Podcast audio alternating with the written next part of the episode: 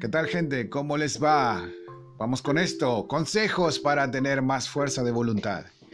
La fuerza de voluntad, en definitiva, es una habilidad importante que es muy valorada socialmente, de forma personal y también en el ámbito laboral y académico, pero no algo que aparezca de la nada, sino que es una capacidad psicológica que se va adquiriendo y potenciando a lo largo de la vida. En este sentido, podemos llevar a cabo diferentes actividades para mejorar la fuerza de voluntad. Por ejemplo, punto número uno, proponte objetivos claros.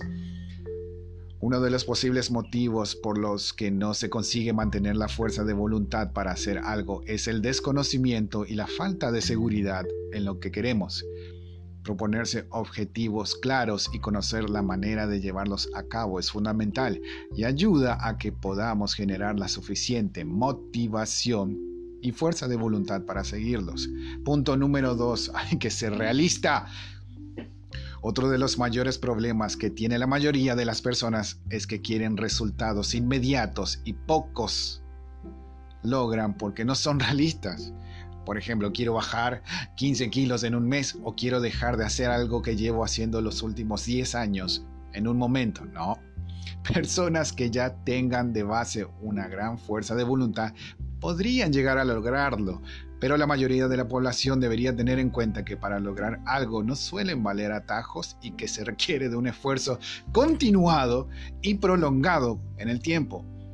Hay que tener en cuenta las experiencias anteriores y ajustar las expectativas respecto a lo que te puede costar lograr la meta. Número 3. Paso a paso. Hay que dividir las tareas en subtareas.